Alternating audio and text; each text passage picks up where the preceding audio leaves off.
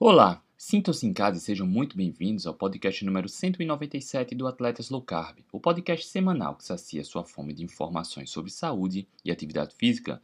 No domingo 3 de abril, Paula correu a Maratona de Paris seguindo uma abordagem nutricional que favorece a eficiência metabólica e não as dependências do carboidrato, assim como pregam as diretrizes, e o resultado foi novamente fantástico. Nenhuma novidade, né? Nesse episódio falamos tudo o que escondem de você sobre performance e eficiência metabólica. Se liga, que esse episódio está muito intrigante. Acompanhe agora. Boa noite! Hoje, quinta-feira, 14 de abril, estamos iniciando mais uma live do Atlético Low Carb para falar do que aconteceu em Paris no último domingo 3. Domingo 3, em Paris, na Maratona de Paris, ocorreu turbulência, terremoto, oscilação lá sísmica, enfim. Na maratona, Paula vai revelar o que rolou por lá. Paula, muito boa noite. Mais uma vez, seja muito bem-vinda. Boa noite, obrigada de novo aí pelo convite. Estou feliz de estar aqui para contar uma história feliz, né? De final feliz aí. Que a última vez que eu vim, eu estava começando a treinar para Paris, é minha segunda maratona, minha segunda grande maratona em low carb aí. E estou feliz de voltar hoje contando essa história aí animal. Isso aí, me aceita lá, André. Aí, valeu. Oh, muito bem-vinda, Paula. Esteja conosco novamente aqui, a casa é sua, para contar mais uma chinelada, né, em low carb. Caramba! Top demais. O que, que você aprontou lá em Paris, hein? Nossa Senhora, gente lá, pessoal achando que você ia desmaiar, que você ia parar na metade, que esse negócio de low carb não funciona. Você chegou lá e arrancou o couro daquele asfalto lá, que isso. Pera aí, a gente vai chegar lá, tá? A gente vai chegar lá e a parada foi forte. Mas antes, queria dar boa noite à turma que tá chegando aqui, pesada. Ah, deixa eu voltar aqui. Grande Cristiano, que é de casa também. Boa noite. Reinaldão Pelegrino tá em todas, cara. Boa noite. Falou que tá dando um monte de eco. O que, que a gente faz? Bota o fone? Eu tô, eu tô enfiando um fone aqui no meu celular aqui. Enfiei boa noite. fone no celular. Chico Lima, Chico Lima, para deixar registrado aqui, cara, o cara é maratonista aquático, o cara nadou 30 quilômetros no Rio Negro, em jejum, só tomando água e sais, durante seis horas e cacetado.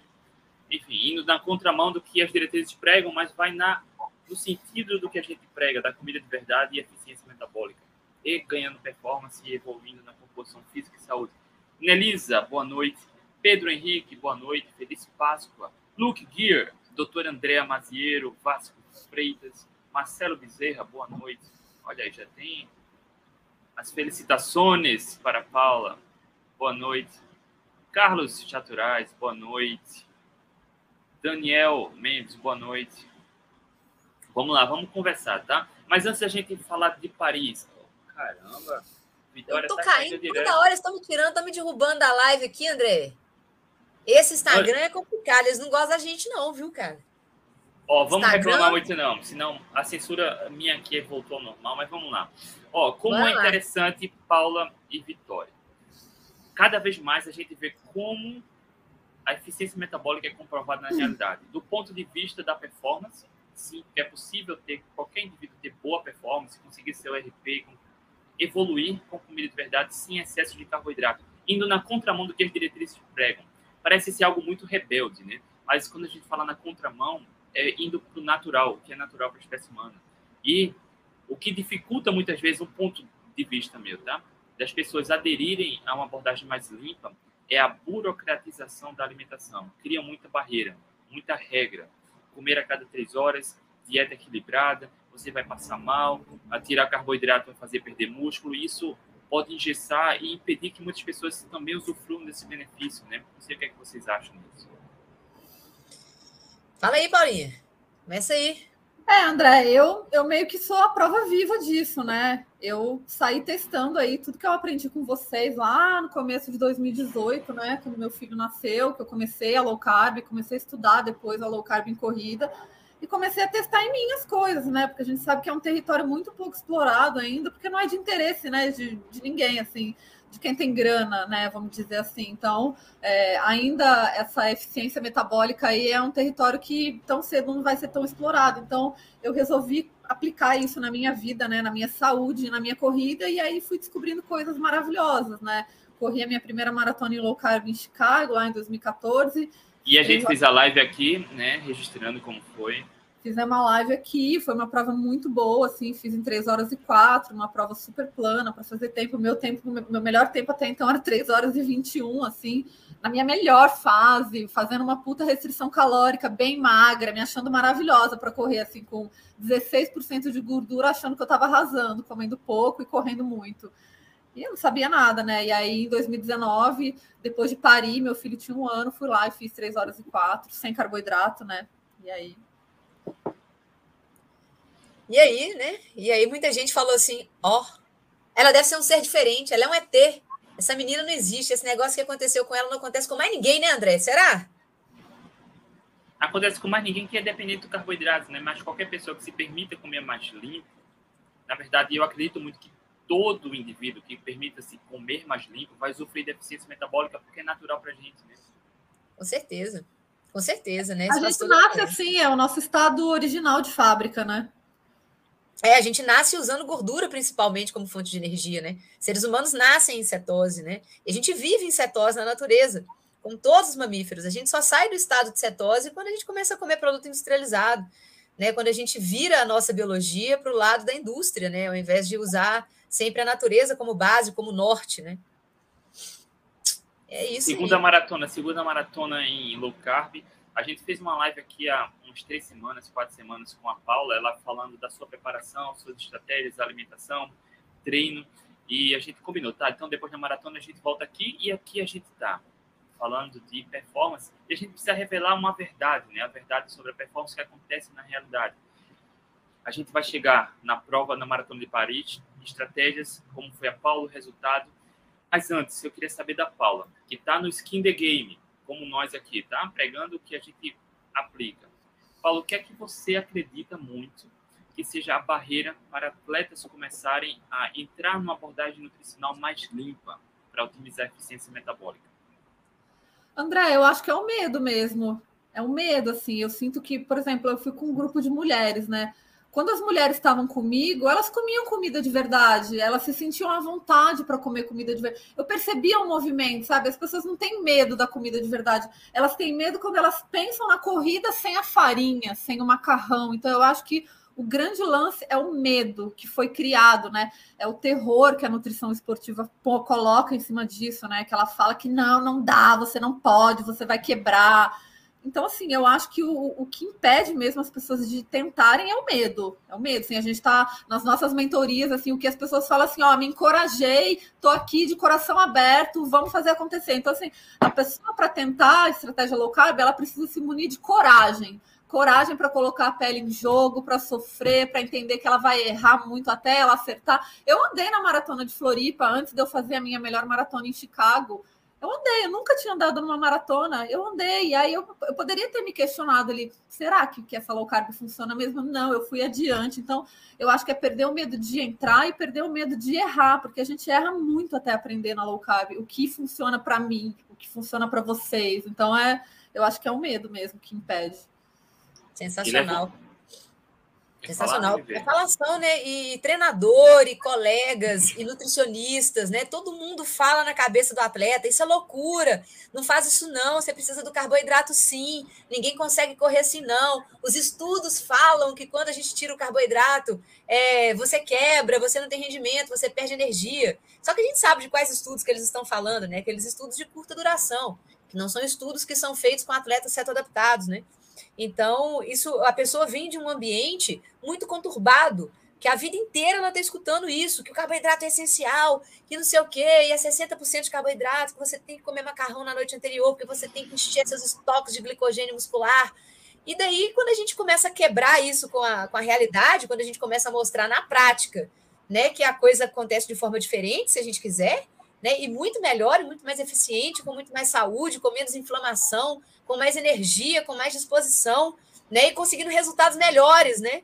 Quando a gente põe a nossa pele em jogo e a gente mostra, e, e aqui vocês estão vendo na tela três pessoas que fazem isso efetivamente, né? Aí as pessoas começam a se questionar e falam assim, ué, deve ter alguma coisa. É aí que a pessoa começa a criar coragem realmente para poder falar assim, eu quero experimentar esse estilo de vida, porque o que eu estou fazendo hoje não tá, não tá legal. Eu estou acima do peso, eu continuo correndo, treinando, contando caloria, comendo de três em três horas, fazendo tudo que me mandam e nada funciona. E eu vou para maratona, carrego uma pochete lotada de gel e passo mal e não adianta e meu, minha performance não melhora. Então, muitas vezes, a pessoa cresce naquele ambiente, né? ela, ela passa muito tempo naquele ambiente da mesmice, da, da coisa tradicional, mas só que chega num ponto que ela já não aguenta mais, ela não aguenta mais sofrer, ela não aguenta mais se olhar no espelho, ela não aguenta mais tomar gel e passar mal, né? Até que ela vê que a gente pode ser uma oportunidade, né? Para poder falar assim: opa, eu acho que tem uma coisa diferente aí que pode ser para mim.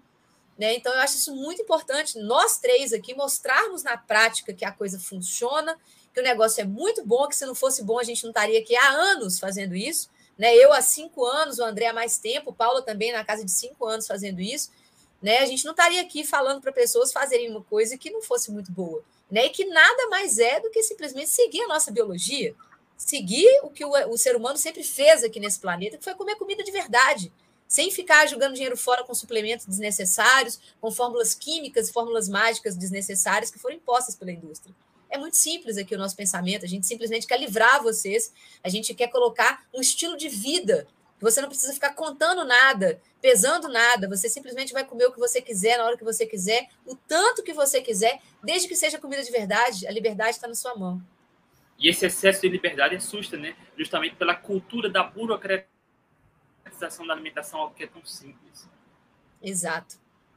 É, as pessoas, a gente liberta elas, elas querem ficar presas, elas querem ser castigadas. o ser humano parece que gosta de sanção, né? Então, outra coisa chata assim que acontece é, é, são os questionamentos.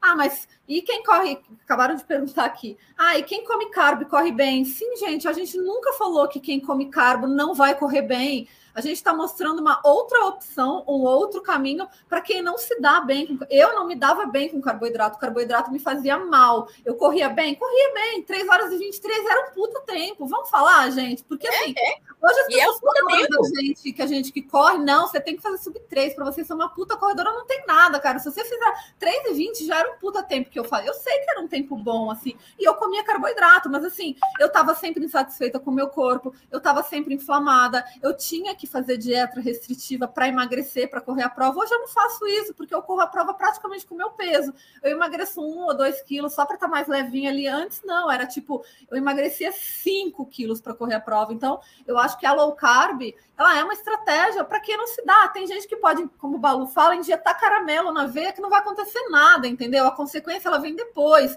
Eu conheço atletas olímpicas que estão com resistência insulínica, que estão adoecidas e são magras. Então, assim, é, a gente não vai falar que a low carb não funciona para performance, que a high carb não funciona para performance, porque ela funciona assim. Ela é o melhor caminho? Talvez não para todo mundo, né? Então. Principalmente para quem já tem resistência insulínica, né? Principalmente para quem não é um atleta de elite, né? Principalmente para quem não é magro, principalmente para quem é diabético, hipertenso, que está procurando no esporte uma forma de, de ter mais saúde, né? Não justifica você mandar um diabético comer mais carboidrato só porque agora ele virou um atleta. Não justifica, o cara é intolerante à glicose. Você vai mandar o cara comer mais glicose? Ah, não, é porque agora ele é atleta. Tá, mas você não precisa comer glicose nem quando você é atleta. Né? Nós temos exemplos aqui, nós três, temos outros exemplos de atletas carnívoros que não comem nada de glicose, zero. Nosso fígado produz glicose. Então, o que a gente está aqui fazendo, o que a gente está fazendo aqui é questionando esse modelo tradicional, que ele não é para todo mundo. O, olha para vocês verem, o próprio modelo tradicional fala da individualidade, né? Cada pessoa é de um jeito, a gente não pode ter um, um mesmo é, um mesmo caminho para todo mundo. Você não tem nada padrão que seja igual para todos. Então também você não pode ter uma prescrição de 60, 70% de carboidrato igual para todos. Né? Você não pode pegar uma diretriz também e falar assim, não, agora é 70% de carboidrato para todo mundo porque ele é atleta. Tá, mas ele, se ele for obeso, se ele estiver acima do peso, e se ele for hipertenso, Será que ele vai se dar bem com carboidrato que está adoecendo ele? Não tem outra alternativa, não? Porque alguém gordo, por exemplo, consegue correr bem? Ah, o cara quer melhorar o pace. Tem não. jeito dele melhorar o pace acima do peso? Não, a primeira coisa que ele tem que fazer é pensar em emagrecer antes de querer melhorar o tempo. Entende? O cara é resistente à insulina. Como é que você quer que ele melhore o peso enfiando carboidrato nele, mandando o cara comer tapioca de manhã? Né? Por isso a gente vê que muitas vezes a coisa não funciona. E aí, ah, mas se contar calorias, funciona. Tá, ele vai contar calorias por quanto tempo? Quem que aguenta passar um mês ou mais de um mês contando calorias, gente? pesando coisa. A gente quer liberdade, a gente quer viver como a gente vive na natureza, sem precisar ficar carregando balança, carregando coisa. Sabe? Isso é uma, é uma neura, uma piração que a nutrição inventou. Eu, assim, eu não, não me imagino me, me vendo hoje assim, corredora com o estilo alimentar que eu tinha antes, assim, era uma coisa insustentável. Já estava dando errado, porque eu já, eu já tinha feito 30 anos, já estava dando assim, eu estava pesando 67 quilos, tipo, hoje eu peso 59, 60, meu peso é 60 eu estava pesando 67 quilos, comendo fitness, comendo pouco, fazendo o que a nutricionista mandava na prescrição. Então, assim, para mim aquilo era uma ladeira. E, e dá um desespero, assim, principalmente para nós mulheres, né? Porque se, poxa, você está fazendo tudo certinho, você está gastando maior grana lá comprando suplementos, comprando todas as coisas e não está dando certo. Seu treino, até você, você até corre bem quando você é jovem, mas assim, a conta começa a não fechar mais. E aí?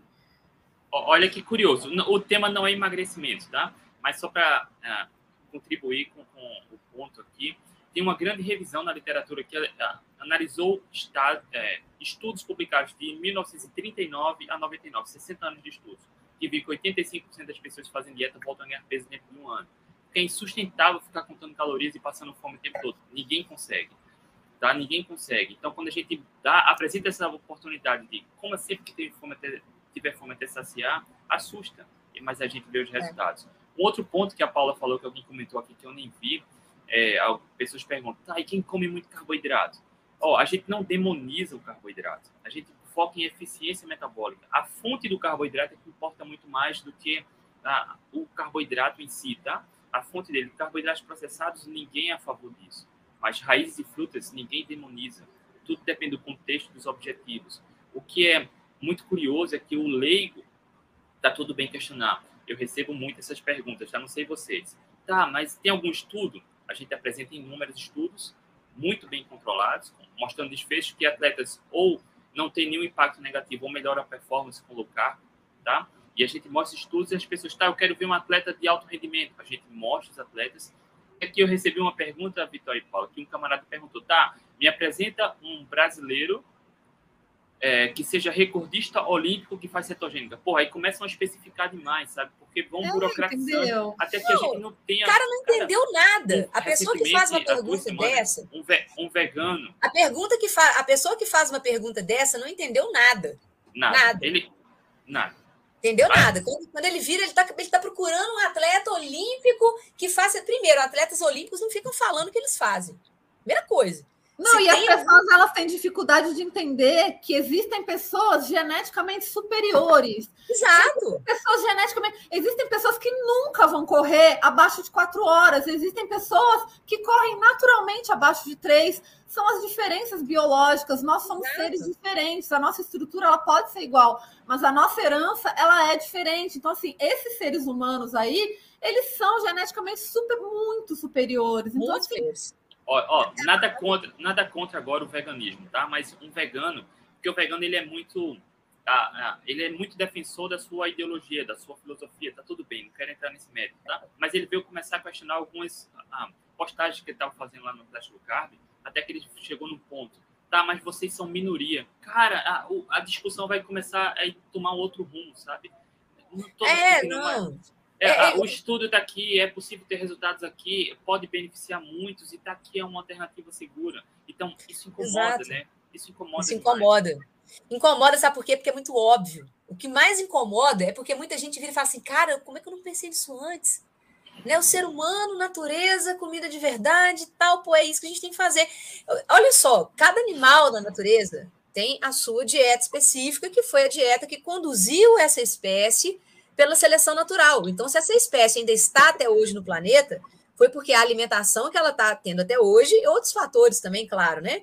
Mas a alimentação é um dos fatores que fez com que essa espécie se proliferasse e está aqui no planeta até hoje, né?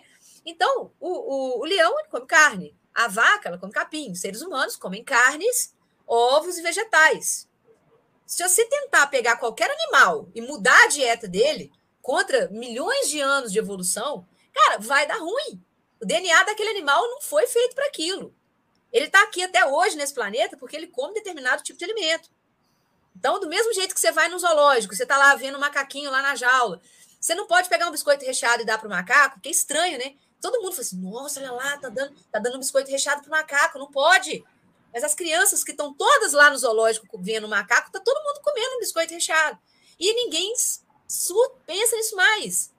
Entendeu? Ninguém, ninguém presta atenção nisso. Então é muito estranho você pegar um biscoito recheado e dar para um macaquinho no zoológico, mas não é estranho você pegar isso e dar para o seu filho.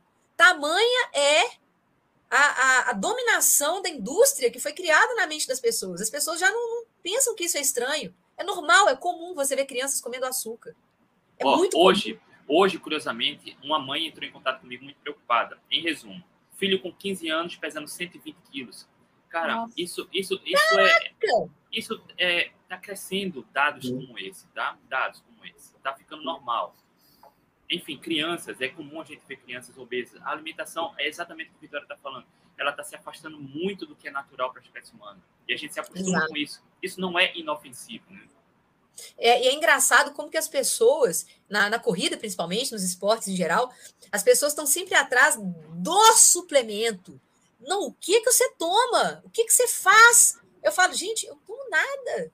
Eu como carne, como vegetais e treino, tomo água. O máximo que eu tomo de suplemento, às vezes, é o BHB, né? O beta-hidroxibutirato, que são os corpos cetônicos, mas também nem é rotina, não. É só de vez em quando, igual tipo hoje, que eu acordei quatro e meia da manhã, estava muito cansado, já tinha que ir para aula, assistir aula o dia inteiro. Aí eu tomo um BHB para me ajudar mais na aula até do que na corrida. Sabe? Eu tomo um BHB para me ajudar mais na aula da faculdade até do que na corrida. Me ajudar na parte cognitiva e tal. Mas não, não tomo whey protein, raramente eu tomo whey protein. Sabe? É, é comida, comida. Não tem segredo. Aí quando você fala isso para a pessoa, a pessoa fala: não, você está enganando. Você está fazendo alguma coisa escondida. Não tô. Comida, gente.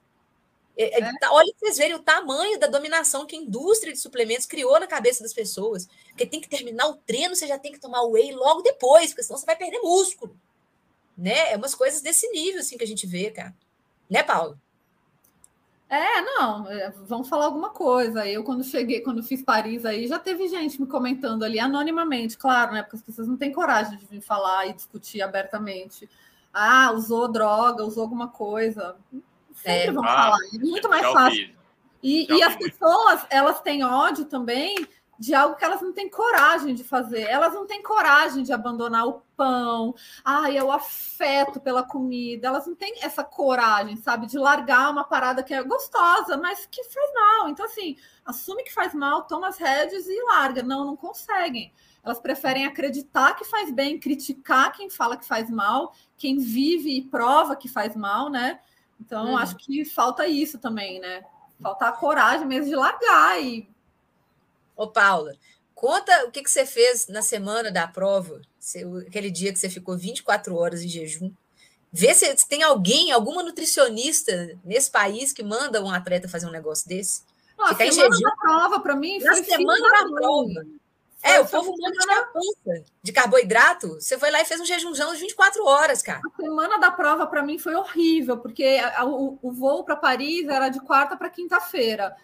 Aí eu acordei na segunda-feira já meio esquisita, assim, porque eu, eu já estava muito ansiosa com a viagem, aí isso começou a somatizar no meu corpo. Eu já estava vindo de algumas noites sem dormir, porque a maratona é uma coisa que eu respeito muito, ela me mete medo. Eu nunca vou para uma maratona super. A Maria Vitória sabe, porque eu enchi o saco dela, ela tinha que conversar comigo diariamente.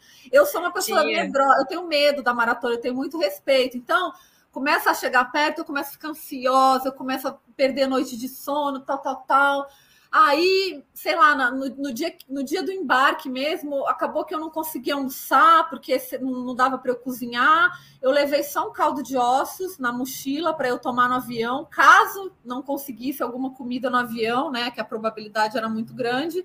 Então, eu fui com o caldo de ossos na mochila lá. Quando deu oito da noite, eu tomei. Falei, seja que todo mundo lá comendo donut, comendo nos negócios que tem no aeroporto. Eu falei, eu vou tomar meu caldo de ossos e tomei escondida para não ter que ficar dando explicação também, sabe? Porque. Ai, é esquisito, né? Tem caldo de ossos, como assim? Né? É.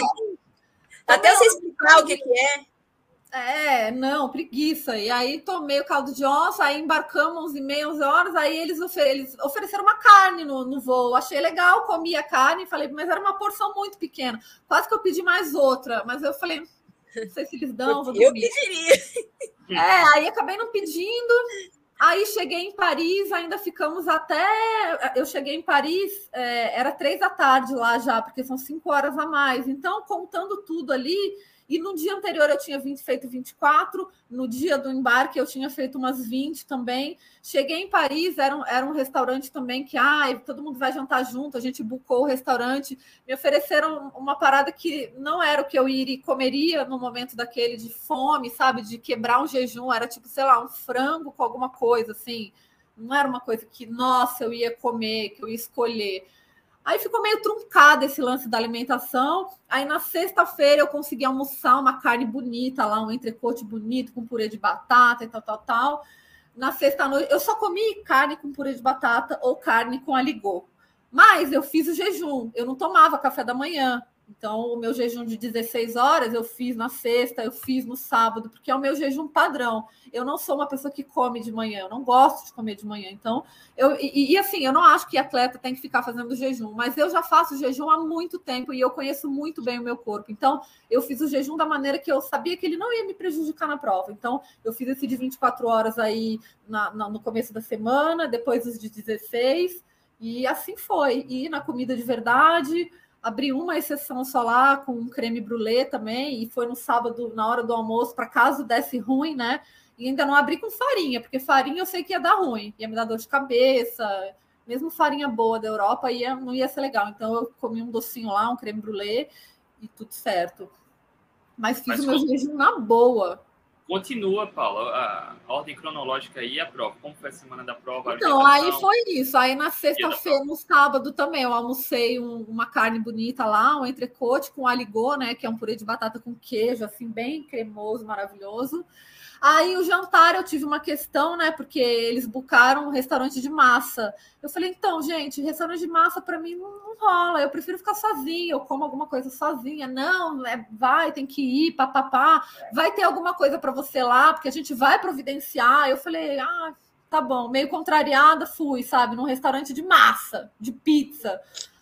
Aí eu já fui meio a cara da cagada, né? Já sabendo que Aí fui, chegamos lá no restaurante, seis e meia. Ah, vamos jantar cedo, porque, né? Pra vocês irem dormir cedo, beleza. Aí jantamos cedo, acabou que entraram no restaurante só sete horas, sete e meia, beleza. Aí eu sei que deu oito e meia da noite, todo mundo já estava comendo, já estava acabando de comer e o meu prato não chegava. Eu falei, escuta, vocês não falaram para eu vir aqui, porque ia ter uma parada para eu comer e eu tô esperando. Aí, na segunda vez que eu levantei, eu falei, então, gente, eu vou sair e eu vou procurar alguma coisa para comer, assim, porque já são nove da noite. Então, aí eu liguei para Maria Vitória chorando, literalmente, né? Desesperada. Nossa. E ela falou: caralho, você acredita no seu corpo. Não é o que você vai comer agora que vai fazer a sua prova. E eu chorando, sentada na calçada. Ai, meu jantar. E ela falou: lembra de tudo que você sabe ela me trouxe de volta, assim, foi muito bom. Ela falou, me trouxe de volta e falou: não é o que você vai comer agora que vai fazer a sua prova. Não é essa energia que você vai usar. A energia já está dentro de você. Acorda, vai comer lá qualquer coisa e vai embora dormir. É, a comida que ela comesse à noite ia ser qualquer coisa psicológica. Ela estava num momento. Que, cara, a noite anterior à maratona é aonde? Aplausos, aplausos para me ver. Cara, a noite anterior à maratona é a noite que a gente está mais ansioso, é a noite que a gente faz cocô na calça, assim, sem nem ver. A gente tá super ansioso. Eu já passei por isso várias vezes, né? Eu sei como que é. E aí eu lembrei a Paula, falei, Paula, o que você come à noite antes da maratona não vai fazer diferença nenhuma, é só um aspecto psicológico. Você tá careca de saber que o que a gente vai gastar na prova é a gordura que já está acumulada. Pô, a gente é low carb, cacete. O low carb, ele, ele gasta a gordura que está acumulada no corpo, não é o que você comeu antes. Né? Eu falei com ela, falei, Paula, eu já corri duas maratonas com 16 horas de jejum, cara. Quando eu vou correr maratona, minha última refeição é às 5 da tarde. Eu faço a última refeição às 5 da tarde e no dia seguinte eu só vou comer de novo depois da maratona. Entende? Eu falei, calma, Paula, vai, come qualquer coisa aí só para satisfazer sua cabeça e vai dormir amanhã você chinela lá, filha. E também assim, é difícil.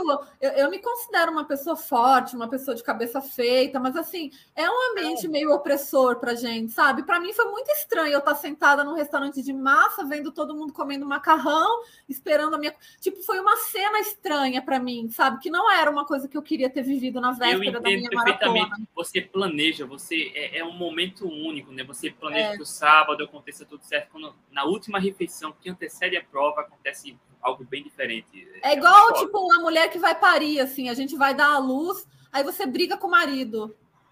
Na, quando começa o trabalho de parto, você briga com o marido. Tipo, é um momento mais importante. Tipo, a véspera da maratona, para mim, é um momento importante, é um momento que eu gosto de ficar sozinha mesmo, sabe? Eu, enfim, aí eu tava numa situação, eu me senti exposta, assim, eu tava, né, enfim, numa situação é. lá, todo mundo comendo grupo, macarrão as pessoas não entendem o quanto isso é importante para a gente. As pessoas é. que tomam carboidrato, aquilo ali para elas é simplesmente mais uma noite de massas.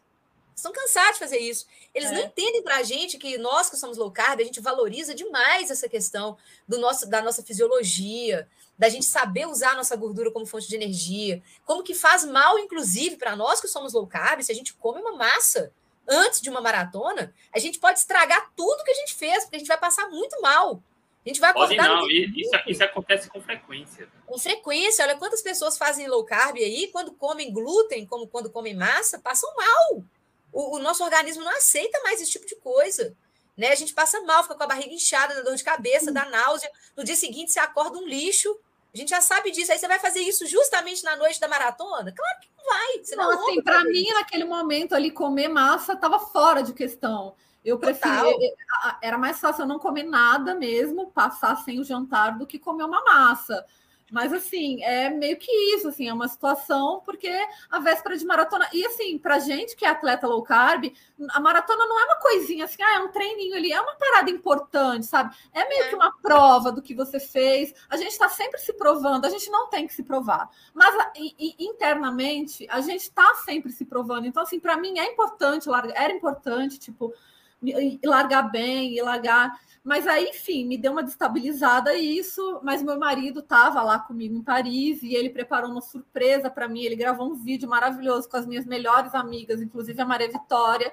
E aí, depois ele me levou para jantar, comi uma carne de novo, a mesma carne, e o mesmo ligou.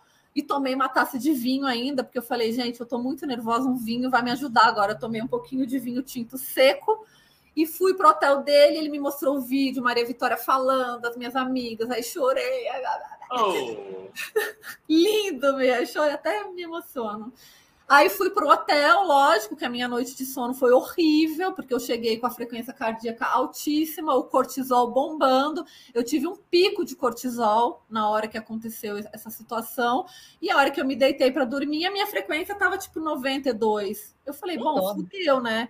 Não, não vou dormir. E de Mochila. fato eu não dormi. É, eu não dormi. Eu deitei, eu fiquei deitada, parada, tipo fritando mesmo. Fiquei deitada, parada, orando para Deus, entendendo que eu não ia dormir. Então eu não preguei o olho mesmo. Fiquei só com o olho fechadinho, descansando o olho, como dizem. E aí Ó, foi.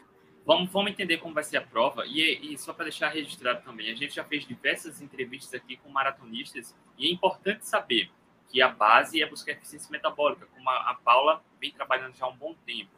Só que a estratégia durante a prova, o que comer antes, se vai comer e o que, o quanto e o durante é muito pessoal. E aí depende do que vai ser testado nos treinos longos. Tá? Então a gente fez diversas lives aqui, você vai perceber que tem algo que é muito incomum. O que está em comum é que é, é, o que se consome, quando se consome algum carboidrato durante uma maratona, para quem tem boa eficiência metabólica, é quase nada é, quando comparado com o que as diretrizes recomendam. Tá? Isso está muito incomum, só que a quantidade é bastante individual e o que é individual. E aí, Paula, se você puder agora contar como foi no dia da maratona, desde antes e durante. Então, aí no dia da maratona, aí, enfim, não dormi, né? Botei o despertador lá para quatro e meia da manhã, o despertador tocou, eu já estava acordada, beleza, levantei, segue o baile, deixei já minhas coisas preparadas, que a gente sabe que não são muitas coisas, né, para quem corre low carb deixei os meus tubinhos de sal. A gente tem uma fórmula manipulada de sais, né? De sódio, potássio, magnésio. Então eu diluí duas doses em cinco tubinhos de com água, né? Aqueles tubinhos de, de shampoo mesmo para viagem. Eu comprei, é, Tipo esse tubinho, só que o meu era de abrir assim, tipo, de abrir assim. Nem tenho aqui mais. Mas era tipo. de creme, assim. É, tipo de creminho. E aí eu coloquei duas doses de sal mais a água, coloquei na minha pochete, foi isso que eu levei para maratona. E um sachêzinho de gel, que foi o que eu tomei aqui no meu treino de. Nem foi no de 30, no de 30 eu não tomei nada, tomei só sal. Foi, sei lá, um, um desses de 25. E eu, aí eu levei um carboidrato estratégico ali para, enfim, um momento estratégico. Aí, enfim, fui, acordei, desci, né, para o café da manhã. E por sorte, tinha um cara lá, o Fábio que também faz low carb, que também faz jejum. E ele estava lá na mesma vibe que eu, e a gente estava muito junto. É, só que na noite do, do, jantar de massas ele não estava, ele foi jantar em outro lugar com outras pessoas, então ele não estava. É, e aí a gente se encontrou só de manhã, no café da manhã do hotel. Tipo, e aí? E aí? E, gente, e, ele falou: Eu quero correr com você, porque a melhor maratona dele também tinha sido, sei lá, 3 horas e 40. Ele nunca tinha corrido em jejum, nunca tinha corrido em low carb maratona. Ele falou: Eu quero correr a prova inteira com você. Eu falei, beleza, então a estratégia é essa, essa, essa, a gente vai dividir a prova em três. É, toma as cápsulas de sal, eu dei o meu pote inteiro de cápsulas de sal para ele, falei, leve isso daqui com você, se vira, uma dose são duas cápsulas, leva com você as cápsulas e vamos embora, então vamos largar junto. Aí no café da manhã lá, alguém deu para ele, colocou dois ovos num pratinho para ele, né, para a pessoa falar, ai, come aí, vai. E aí ele meio que saiu andando assim, não comeu, eu também não comi, e fomos, assim, jejumzão mesmo, só no café. É, eu tomo café preto puro, né? Pra, espero dar aquela vontade de ir no banheiro, porque, gente, correr maratona sem fazer cocô é muito difícil. Então, Nossa, conselho, tem que fazer cocô antes de largar. E aí eu tomei o café da manhã cedo, o café, né, preto cedo, para dar tempo de largar. Tomei duas doses de sal também, ainda no hotel, e saímos, fomos embora, fomos para a largada. A largada foi que horas, Paulo? A minha largada foi 8 e 15. Tava, 8? É, tava 2 graus, 8 e 15. Eu larguei da Dois. primeira onda, a, a, a, atrás da elite. E aí o Fábio é. largou comigo, né? Eu tava no. Era, era interessante, assim, porque eu tava num curral ali que só tinha homem, tinha tipo duas ou três mulheres, e assim, e é muito também, é muito. A gente se sente muito acuada, né? Mas eu usei isso a meu favor. O Fábio estava lá do meu lado também. E aí a, a, gente levou, então foi a nossa arma secreta ali, o nosso primeiro carboidrato estratégico ali, né?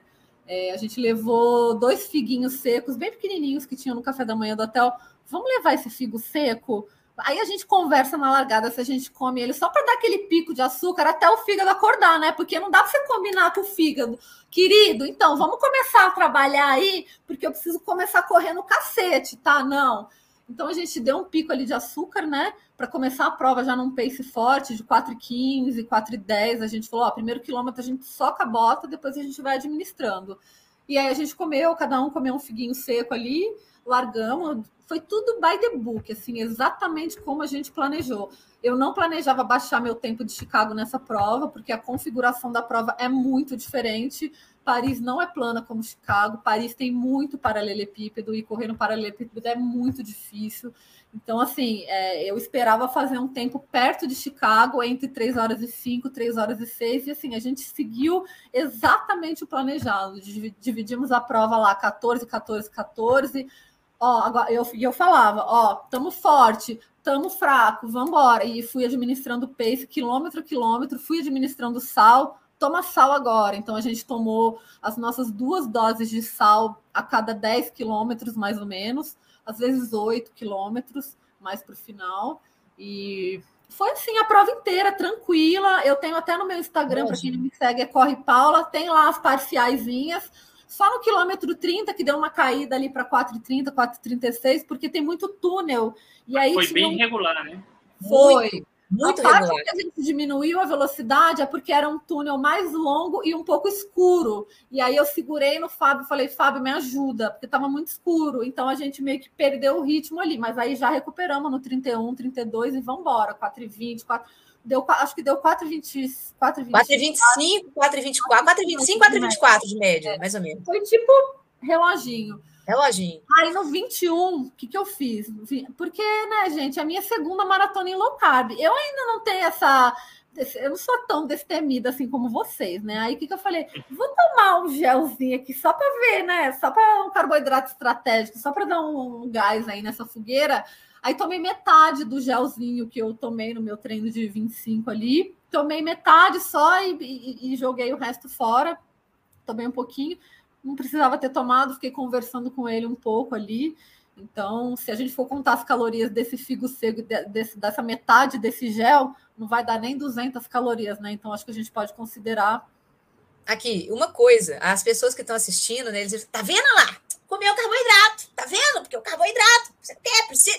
Gente, primeira coisa, o efeito do carboidrato num atleta certo adaptado é completamente diferente numa pessoa que é dependente de carboidrato. E durante então, a atividade física também é diferente. Durante a atividade física. Então, a primeira coisa que vocês têm que prestar atenção é a seguinte: ela não se entupiu de carboidrato antes da prova. Ela não faz uma dieta baseada em carboidratos. Ela fez jejuns de 20 e 24 horas na semana da prova. Então, assim, vão, vão, olha primeiro o ambiente, tá? Então, ela já leva uma vida low carb.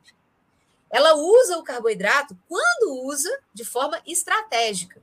Porque o corpo dela responde ao carboidrato de forma completamente diferente. A nossa responde sensibilidade, muito... a nossa sensibilidade é muito grande, porque a gente quase é não grande. usa.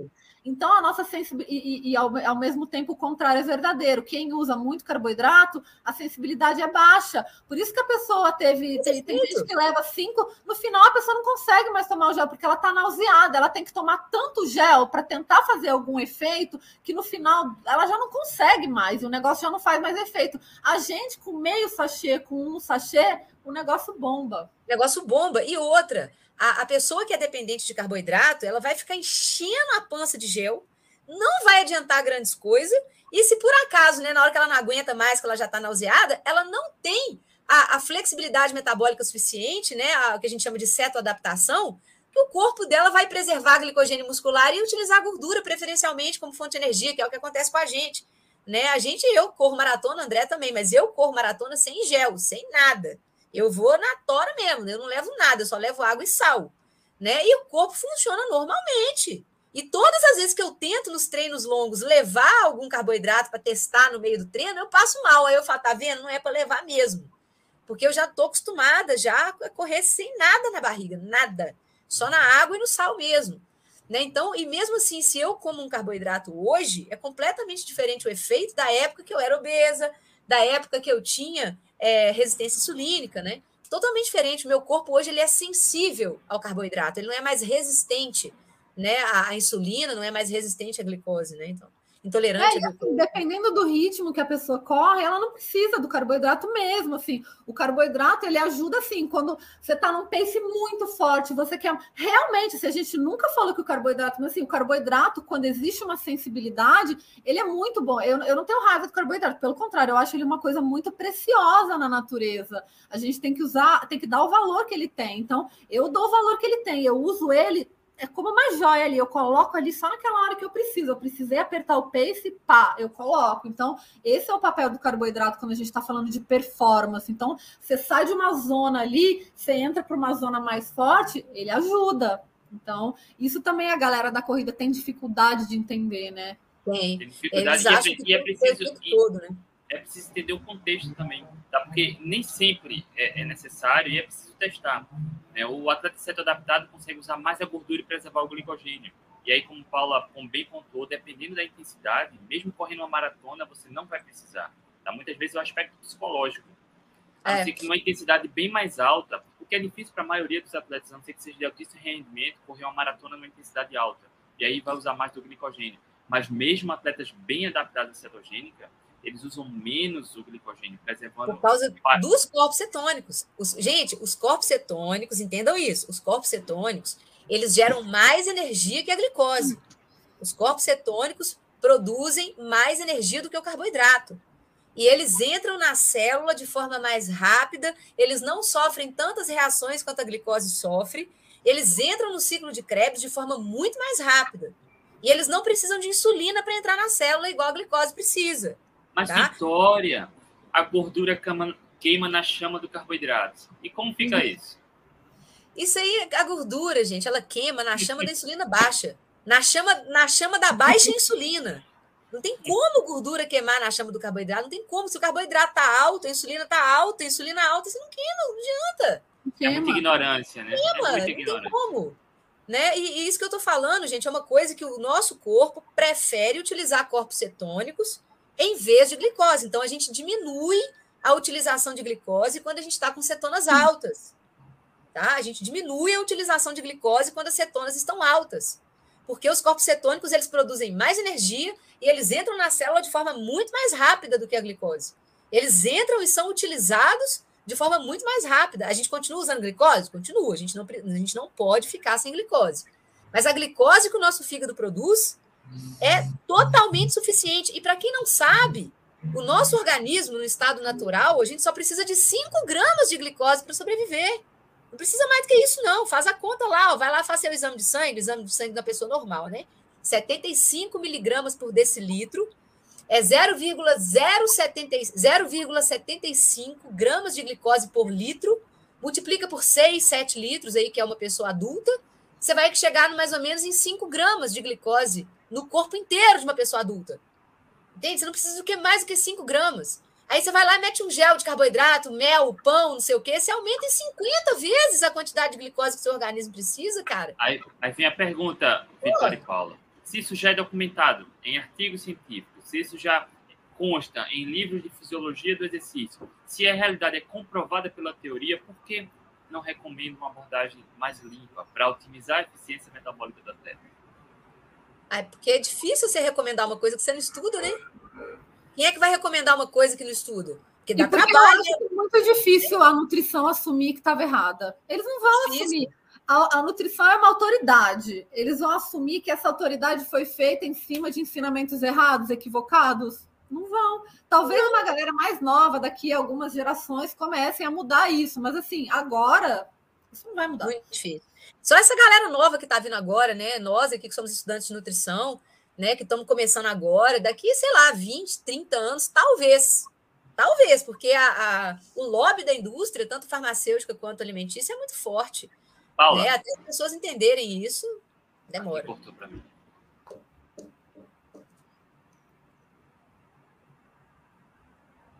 Opa. Parou? Foi encerrado o vídeo daqui do, do Instagram. Cortou. A internet aí tá meio lenta. Pronto, André, eu acho voltei. Que voltou, Ó, voltou. Paula, conclui. Como foi? Concluiu a prova lá? Tomou o gel no 21. Teve uma pergunta aqui para você relatar sua percepção de esforço no 33 e 35. Conta aí como você concluiu. Eu estava ótima no 33, 35. No 30, eu, no 30, eu já fui com a cabeça assim: minha prova começa no 30. No 30 uhum. é que o uhum. negócio o bicho pega. Então, assim, no 30 ali, aí teve o lance do túnel e depois fui, não sentia, não, a gente não sente esse split negativo. Ela fez split negativo. É ela fez a segunda metade mais rápida que a primeira. Nem sei, fiz. Fez, André. André que fez as contas aí, o André falou que fez. Primeira coisa, na hora que o André bateu o olho, que eu mandei, que eu mandei para o André, né, as suas parciais, na hora que ele bateu o olho lá, ele, pô, ela negativou. Eu falei, porra, velho. Fez split negativo. Eu me senti oh. muito forte nessa finaleira, assim. Eu me, eu me senti. Eu, eu tava muito. Eu lembro de me sentir muito feliz de conseguir chegar forte, porque eu tenho medo é do final da maratona, né? De sofrer, da perna doer. E assim, Outra coisa muito legal de quem faz low carb é que, como a gente queima menos açúcar, a gente usa muito menos glicose, de forma muito mais eficiente, a gente produz menos ácido lático. Então, a gente não tem aquelas dor, ai, a perna travou, ai, não sei o que lá, morri no 30, não tem isso. Então, eu fiquei muito feliz de poder chegar no 30, passar dos 30 me sentindo forte, né? E ali no 41, 42, eu dar um cacete ainda, eu na reta ali na, na Filha, chegada. Eu estava correndo. Você estava correndo abaixo de 4 minutos por quilômetro no final. Você ah. viu? Você viu essa parcial? Você estava correndo abaixo de 4, criatura. Olha que interessante. Eu queria deixar isso registrado, tá? Enfim, já corri um monte de maratona e não tomo gel nenhum, assim como Maria Vitória. E tá tudo bem tomar gel até ter setor adaptado, tá? Só que eles tomam um, dois no máximo. Ao contrário é. do que as diretrizes pregam. Eita, não é um a, cada, um a cada cinco quilômetros, né? Nossa. É, e aí teve essa, Cristiano, eu na escada no pós-prova, porque eu su... a gente tem que ir embora de metrô, né? Subir e descer. Lá em Paris é um monte de sobe e desce, não tem muita escada voltei, rolando. Voltei. Ó, só para deixar registrado, cortou aqui para mim. É, já, já perdi o raciocínio. Ela estava falando que na hora que não, ela não, voltou sim, sim. prova. Não, desculpa, desculpa, só para concluir sobre gel de carboidrato. A Paula relatou que tomou só um gel no quilômetro 21, mas poderia ter concluído a prova bem sem tomar gel. Só para deixar poderia, claro, tá? Poderia. Não quer dizer, o gel pode dar um, um, uma energia extra, pode, mas não é todo o caso. Não é o gel que vai melhorar muitas vezes. Não foi o gel que me deu energia extra. Eu nunca tinha corrido a maratona de Chicago quando eu corri, eu não sabia muito aplicar ainda o uso do sal, né? Então eu aprendi isso muito com a Maria Vitória, inclusive. Eu, eu aprendi com vocês a história do sal, mas eu não sabia a dosagem. Então eu tomava aquelas cápsulas da loja de suplemento mesmo, que a dosagem é super baixa. Hoje a gente sabe que é muito baixa. Então, essa maratona eu fiz com as dosagens altas, duas doses, assim, era sal para cacete. Então, quando eu tomava o sal, e assim, é uma, é uma mistura de água com sal que é bem salgada. Então, quando eu tomava e eu sentia descer, eu já sentia uma renovação. Não era o gel. Aí eu tomei o gel, porque, né, vocês sabem, é minha segunda maratona em low carb. Aí a gente fala, ah, vai tomar, né? Vai que dá um gás aí, mas não precisa. Qual foi o resultado? Paula, qual foi o resultado da prova? Conta pra gente, pra otimizar esse tempo aí. 3 horas e 6. 3 horas e 6 foi a segunda brasileira. Foi mais rápido. Você, você sabe de números, quantos inscritos, quantos concluíram? Eu, eu acho que eram 45 mil inscritos. Não no geral, você foi, geral, você ficou boa pra caramba também no geral, cara. Fui a mulher número 90. 90 todos, no né? geral, elite. uma prova de 45 mil com elite internacional. Não é elite, não é essa elite B que corre aqui no Brasil, não. Era elite A. Elite A. Paula me mandou aqui o resultado, estou procurando no WhatsApp só para fazer uma observação interessante. Eu tenho uma foto levanta de fundo aqui, ó. Vinho, cara. Paula, levanta de fundo, ó. Ô, Luciano, e, Luciana, a, a, a quantidade de sal você tem que testar nos treinos.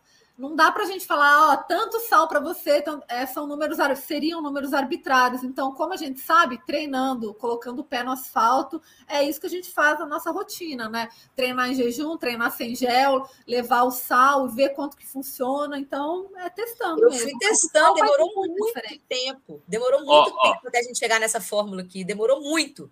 Porque eu testava com aquelas cápsulazinhas do mercado, né? Aquelas cápsulazinhas porcaria que eles vendem lá. Extra Salt, Ghost, sei o que lá. Só que aquilo ali não é nada. Aquilo ali tem que tomar um pote inteiro praticamente para dar uma dose, né?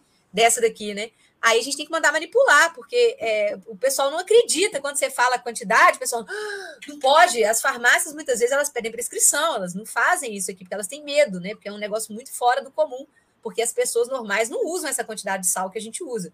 E assim, é, é, é, violenta a mudança, cara. Quando você toma isso aqui no meio do treino, é um levanta defunto que você tá assim, arrastando, você toma o sal, você já, já volta de novo e pau quebrando. Por isso que a gente já leva ele diluído.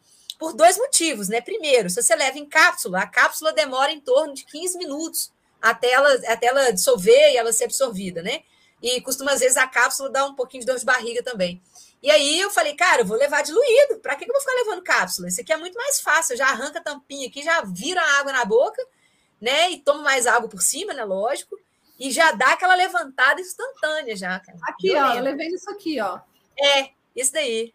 E aí eu só pá. pá, pá, pá Gira. Olha, só para deixar registrado, tá? A Paula na cetogênica começou em, praticamente em jejum, ah, só tomou um gel, mais de 40 mil inscritos, eu não sei o número de concluintes, tá? Mas ela ficou, uh, foi a de número 2.328 no geral, então ela ficou na frente de mais de 30 mil, 35 mil pessoas que comem muito carboidrato. Ela comeu bem menos do que dezenas de milhares que estão na prova. Só para deixar registrado, tá? Que... Mas esse geral aí que você falou é geral masculino com feminino. Isso. É mulher, homens, foi... é, esses dois mil que estão na frente dela aí, a maioria é homem. É, e, em geral, a, foi a mulher de número 90, né? Eu não sei quantas Nossa. mulheres concluíram. Eu até chego, chego a perguntar a Paula, a, a gente não tem esse número, mas provavelmente algumas milhares de mulheres que ficaram atrás dela comiam muito mais carboidrato. Porque não é o carboidrato que vai otimizar a performance, tá? É a eficiência metabólica. Só para deixar bem registrado isso. Exato. E, ó, a gente, para a gente encerrar aqui, só queria responder uma pergunta. Na verdade, eu vou passar para vocês. Cadê aqui? Porque tem muita confusão sobre isso. E queria deixar Ah, deixa eu só também. responder uma aqui. Deixa eu só responder uma aqui, André. a do James Lane, que ele pensou a questão do TCM. Eu já testei todos os TCMs que você pode imaginar, eu já testei.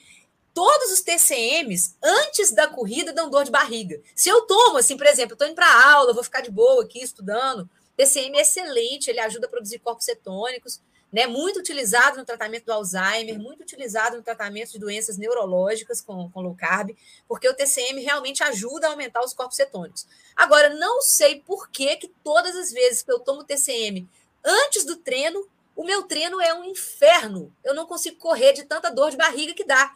E não acontece só comigo, não, acontece com várias pessoas. As pessoas comentam comigo, elas falam, ver realmente, você falou, e eu tomei o TCM antes do treino e tive dor de barriga. Então, assim, eu não nem tento mais. Antes tem alguns estudos com TCM que mostram esse certo desconforto, mas para algumas pessoas elas absorvem algum benefício no pré-treino, com certo tempo, tá? Mas durante o é. treino pode dar pior. Ó, eu nem ó, mais. Olha que interessante, né? É para deixar registrado aqui. Keila, as pessoas certo adaptadas adquirem problemas hepáticos e renais ao longo do tempo. Na verdade, Keila, é o contrário. Quem tem doenças renais e hepáticas melhoram com cetogênica e low carb, tá? Porque o problema está relacionado... resistência insulínica é que adquire problema hepático e renal, né? É, quem tem resistência insulínica, quem come muito carboidrato, farinha refinada e açúcar, é que tem problema renal e hepático. É o contrário. Na esteatose hepática, por exemplo, né, a gordura no fígado, é um grande exemplo de consumo exacerbado de frutose. Né? A e frutose cura... ela não tem caminho metabólico, não, ela vai para o fígado direto. A frutose chega no fígado e ela é metabolizada em triglicerídeos. Né? E esses triglicerídeos eles vão para o sangue e são também armazenados no próprio fígado. O fígado não, não tem o que fazer com Não existe medicamento que cure, né? que tire a gordura no fígado, só alimentação. Cetogênica só alimentação. é uma delas, tá? E, e o rim deixar... também, né? O rim ele só, ele só retém os sais, a pressão só sobe, só dá essa série excesso de problemas porque a insulina tá alta. É, excesso de é. insulina. A cetogênica é a única dieta capaz de reverter esteatose hepática e, dependendo de alguns problemas renais, também reverte com cetogênica. Não tem remédio que faça isso. Tá? A gente aqui na Carb já fez umas três lives com o nefrologista José Neto, tá? E a gente falou de saúde renal. Ele fala muito bem sobre isso, ele aborda com mais detalhes, tá?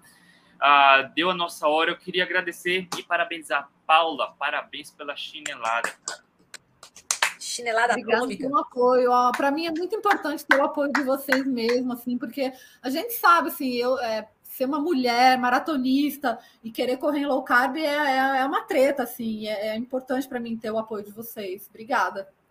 Vai ter sempre. Se você continuar com esse sangue no olho aí, você vai ter o nosso apoio, cara. Olha aí, Keila. Põe a Keila. Tamo junto. Onessa e Paula, aniversário de casamento hoje, para comemorar. O fiozinho tá aí do lado. Parabéns. Felicitações. Mande um abraço pro maridão. MV, tamo junto. Tchau, tchau. É nóis. Beijão. Obrigada. Falou, galera. Tchau. Low carb na veia.